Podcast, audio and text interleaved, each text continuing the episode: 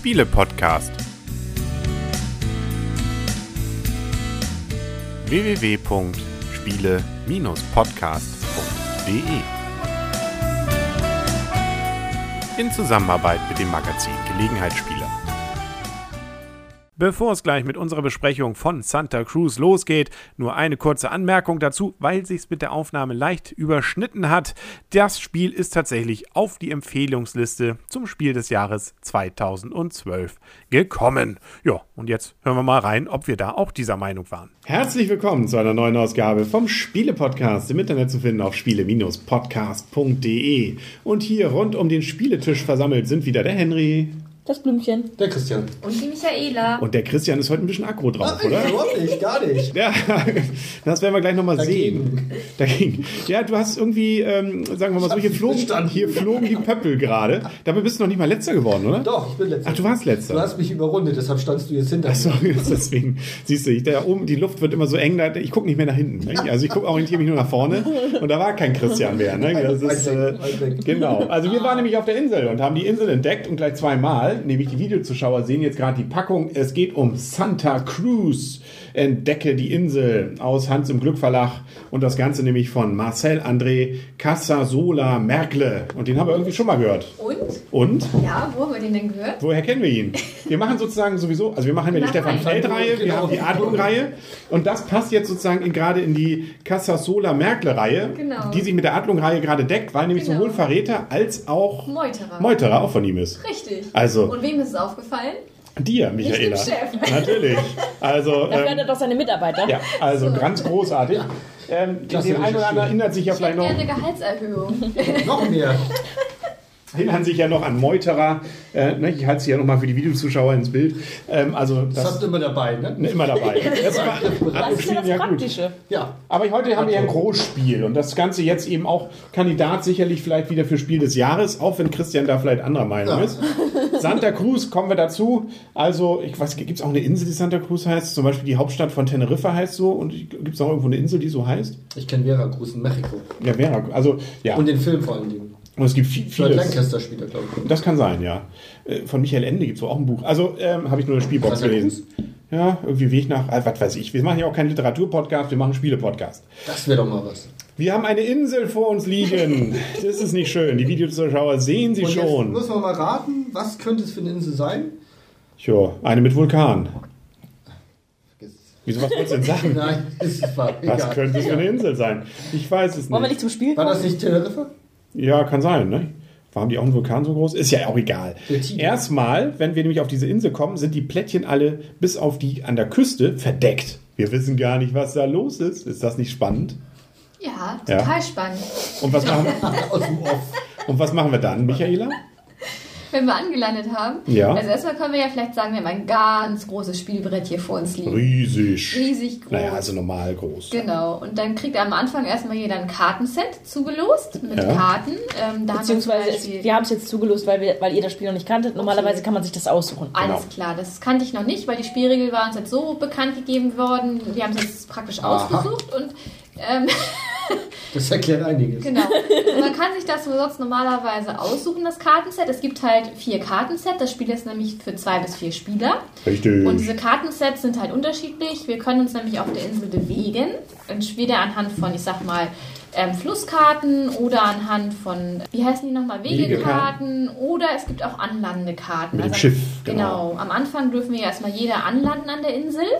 Und nachher darf man über ein Schiff, äh, das man auf der Hand hat, anlanden. Jeder, jedes Kartenset ist halt unterschiedlich sortiert. Der eine kann halt mehr laufen auf Wegen, der andere kann halt mehr am Fluss schwimmen und äh, wiederum ein anderer kann vielleicht mehr anlanden. Und das Spielprinzip ist eigentlich dann relativ einfach, denn jeweils, wir spielen eine Karte, ziehen eben auf das Feld, was wir damit dann erreichen können. Flüsse können ein bisschen weiter dann, weil da muss, kann man den ganzen Flusslauf für sich äh, gewinnen. Ansonsten wähle ich immer nur einen Schritt und äh, ansonsten an die Küste und kriegen dann die Punkte, die auf dieser Karte drauf sind. Dann wird wieder ein bisschen was aufgedeckt, was so dran heranreicht und so entdecken wir mehr und mehr die Karten und die Insel und haben mehr und mehr Punkte. Genau. Klingt erstmal aber ziemlich langweilig. Nö, finde ich überhaupt nicht. Also ich Doch, finde das, total.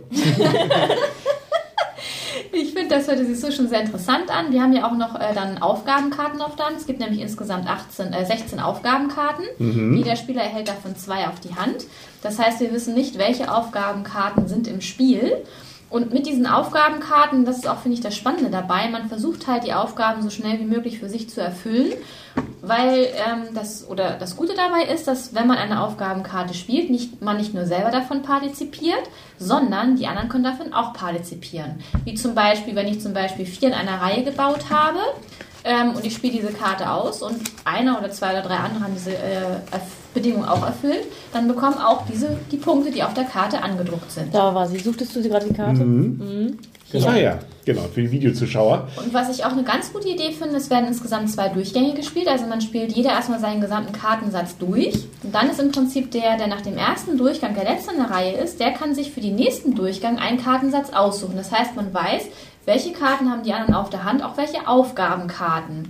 Dann wird nochmal für jeden Spieler verdeckt eine Aufgabenkarte dazugezogen. Die wird erstmal verdeckt zur Seite gelegt. Und wenn ich jetzt sage, ich hätte gerne zum Beispiel den Kartensatz zum Blümchen, weil der gefällt mir eigentlich super gut, dann würde ich den bekommen. Diese verdeckte Aufgabenkarte dann nicht, aber äh, man weiß zumindest, welche Karten im Spiel sein könnten. Genau, und bei den Aufgaben ist es nämlich auch ganz interessant. Man sollte eben versuchen, wenn man eine Aufgabenkarte hat, das, was drauf ist, möglichst schnell zu erfüllen, bevor es die anderen auch haben. Genau. Zum Beispiel dann bestimmte Felder eben zu besetzen oder bestimmte Kombinationen zu erreichen. Weil wenn sie ausspielt, wie du schon richtig sagst, gilt es für alle. Genau. Also gegebenenfalls muss man dann gucken, dass man nicht die anderen mehr vorbringt als sie selber. Also das ist schon mal spannend. Und insbesondere gibt es eine richtig spannende, die Videozuschauer sehen gerade. Und ihr habt immer gehofft, dass sie kommt, aber sie kam nicht. Richtig. Äh, Und ich habe immer davor gezittert, nämlich die Vulkankarte. Genau. Die bedeutet nämlich, dass sämtliche Felder auf den Vulkanfeldern, Mhm. die, Videozuschauer sehen das, die sind besonders markiert, die Häuser wieder abgeräumt werden. Mhm. Und wer da gebaut hat, kriegt auch noch zwei Minuspunkte pro Gebäude. Pro Gebäude. Also da ähm, kann dann der Schaden groß sein, insbesondere wenn man vielleicht dort mal das Gold oder das Salz schon für sich gewonnen hat, dann alles zerstört wird und äh, dann spielt jemand die Karte, dann hat man doppelt Pech gehabt. Also Henry hätte dieses ganz besonders gut zu Gesicht gestanden. Henry hatte in diesem Spiel zweimal die Karte, dass man pro, Vulkan, pro Vulkanfeld drei Punkte bekommt. Mhm. Leider konnten wir das niemals verhindern. Ich meine, wir hätten darauf bauen können, aber... Ihr habt immer so getan, ich habe immer gezittert. Gerade Christian hat immer gesagt, hm, spiele ich sie jetzt oder nicht, aber Leider ist er sie nie kam nicht. Nachher habe ich gemerkt, nein, er blufft nur. Genau. Genau, also das macht es nochmal ganz spannend. Deswegen, man sieht ja, man, es werden auch nicht alle von diesen Ereigniskarten beziehungsweise von diesen Aufgabenkarten. Wertungskarten ausgelegt, sondern ein paar bleiben eben in der Schachtel und damit ist eben auch ein bisschen, ähm, ja, die Frage, was wirklich dann passiert. Was auch noch ganz interessant ist, es gibt verschiedene Gebäudearten und da müssen wir auch so ein bisschen aufpassen. Zwar Häuser haben wir bis zum Abwinken, aber von den Kirchen und von den Leuchttürmen haben wir nur bedingt viele. Genau. Das heißt, man kann nämlich auf bestimmte Plättchen auch nur bestimmte Gebäude stellen. Wenn man da nicht mehr genügend von hat, dann ja, kriegt, nutzt einem auch nichts, dass man da noch hinziehen könnte. Es geht einfach nicht. Genau, hier fallen, fällt schon war alles es runter. Nicht. Ich war es nicht. Nee, genau. Peter war's. Was ganz schön ist, die Wertungsteile bzw. die Zählleiste ist zwar eine typische Zählleiste, aber man kann dann so kleine Holzdinger unter seine Figur klemmen und damit zeigt man dann an, dass man zum Beispiel schon mal einmal rum ist oder, wie es bei mir ja auch vorgekommen ist, zweimal. Wie es bei allen vorgekommen ist, Henry. Also bei, bei dir Bis nicht, oder? mir. Mhm. Bis auf mich, bis auf mir, bis auf meine Zählleiste, keine Ja, Ahnung. aber das sieht ganz nett aus. Also gerade mit diesen Holzhäuschen, die man so aufeinander stapelt. Finde ich nicht. Finde ich nett, wenn man es denn schafft. Dagegen. Ja, genau.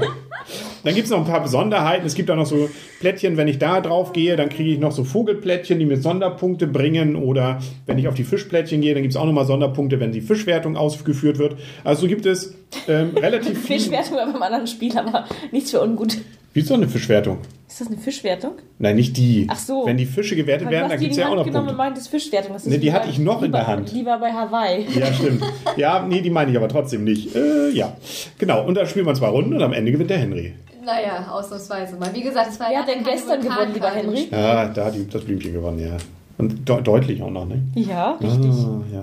Also man kann es bis von zwei bis vier Spieler spielen. Wir haben es jetzt zu viert gespielt.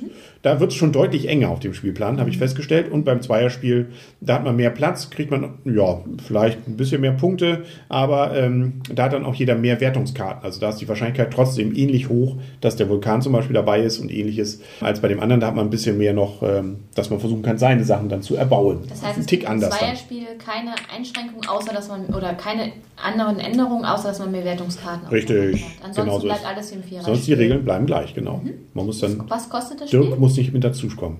Das Spiel kostet um die 25 Euro, habe ich jetzt, glaube ich, gesehen. 25 bis 30 Euro. Immer gibt ein bisschen Holz, ne, einen großen Spielplan, ein paar Plättchen. Was sagt die Michaela dazu? Preislich, Preislich ist es in Ordnung. ja. Uh. Das sind aber 50 Mark. Oder vielleicht bis zu 60. 50 Mark. Aber wir können die Endwertung mal machen. Und da fangen wir, finde ich, mal an ähm, mit dem Christian. Wirklich? Ja. Ja, das Das machst du doch nur, damit am Schluss so der, der, der letzte Kommentar bleibt bei den Hörern ja am längsten im Kopf. Deshalb muss ich das jetzt zuerst sagen. Also mir hat das Spiel sehr gut gefallen. Oh. Oh. Da kann man mal Aggression abbauen. Ne? Ja. Von meiner Seite aus gibt es sogar einen empfehlenswert. Oh. Es ist ein schnelles Spiel. Wir haben jetzt eine reine Spielzeit ungefähr 45 Minuten gebraucht. Erklärungszeit, dadurch, dass ihr das Spiel schon kanntet, gefühlt irgendwie 20 Minuten, Viertelstunde ungefähr. Aus meiner Sicht denke ich mal auch relativ schnell zu erlernen, auch anhand der, der Anleitung.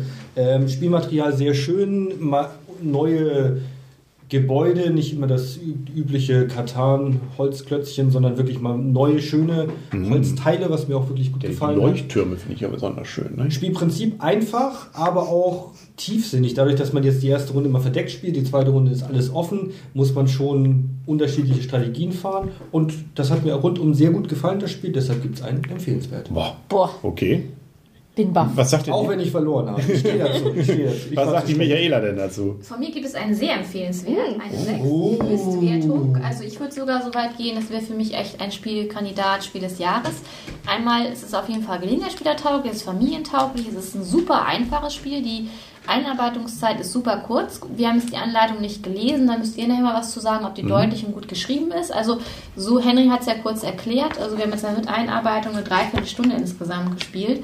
Und, Jetzt widersprechen wir uns aber gerade. Haben wir mit Einarbeitung eine Dreiviertelstunde gespielt oder ohne? Also ich äh, meine mit, weil wir haben um Viertel vor angefangen bis um halb. Also von daher, ich meine mit, mit Einarbeitung, mit dreiviertel Stunde. Jojo.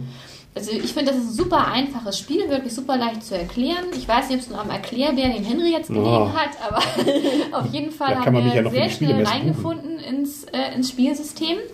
Ähm, wie gesagt, zur Anleitung muss ein Henry Blümchen gleich noch was sagen. Das Spielmaterial ist gut aufgemacht und das ist einfach einmal ganz schnell runtergespielt. Schön finde ich auch die Idee dieser zweiten Spielrunde, dass man dann auch nochmal die Handkarten der anderen auch schon mal kennt und auch schon mal weiß, welche ähm, Aufgabenkarten sind mit im Spiel.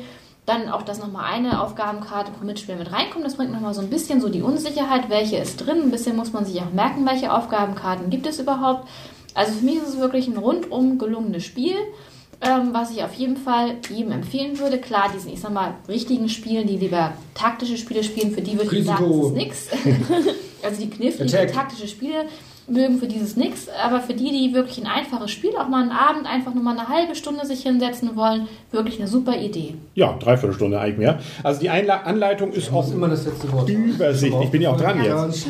Übersichtlich. Also sie ist fast so ein bisschen comichaft gemacht. Also die Videozuschauer sehen es jetzt gerade. Ähm, das ist nett gemacht mit äh, alles nochmal bebildert, damit man auch wirklich weiß, welche Karten und welche Figuren und so weiter gemeint sind und wie das dann gebaut wird. Die hat, hat zwar mehrere Seiten, nämlich acht, aber das geht wirklich, wirklich schnell. Also selbst wenn man es noch nie gespielt hat, ich denke ich mal, hat man die in einer Viertelstunde durch. Also das ist, äh, wie gesagt, comicmäßig, macht auch Lust dann überhaupt das Spiel dann auch zu spielen nach dieser Anleitung. Und auch von mir gibt es einen Empfehlenswert.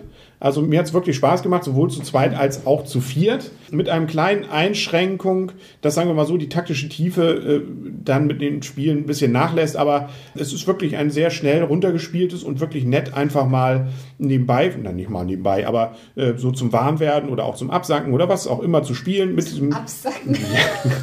mit eben auch diesem Risiko, mit diesem, mit diesem Vulkan, den wir jetzt ja noch nicht hatten, ähm, aber der natürlich immer dann so ein bisschen über einem schwebt.